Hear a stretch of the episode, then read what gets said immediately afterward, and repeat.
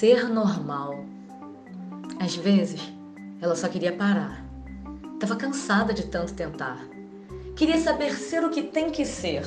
Talvez anestesiar. Guardar o coração no bolso, reprogramar a mente. Talvez ser como essa gente que mente ou como aquela que não sente, mas sabe o que fazer. Ela não sabia. Não sabia trabalhar direito, não sabia focar e ter efeito. Só sabia ser diferente. Diferente de um monte de gente, mas igual a tantas outras viventes. Talvez fosse mais fácil ser igual. Colar uma cara falsa no rosto e estampar no jornal ou na rede social.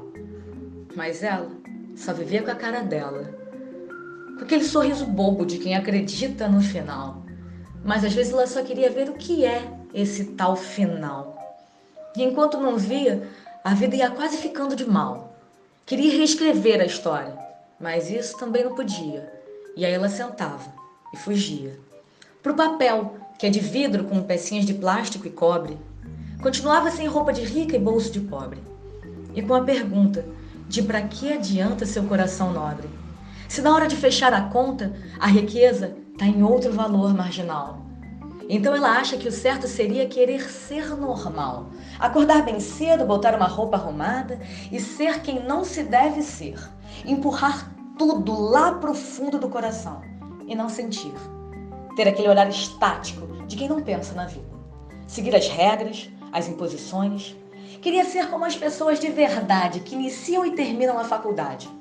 Aquelas que põem roupa de trabalhar e não fantasia, que arrumam a casa e não acumulam louça na pia. Queria ser a que não chorava, e sim a que apenas sorria. Queria ter seu pai, sua mãe e sua tia. Queria sair da guerrilha e viver de família.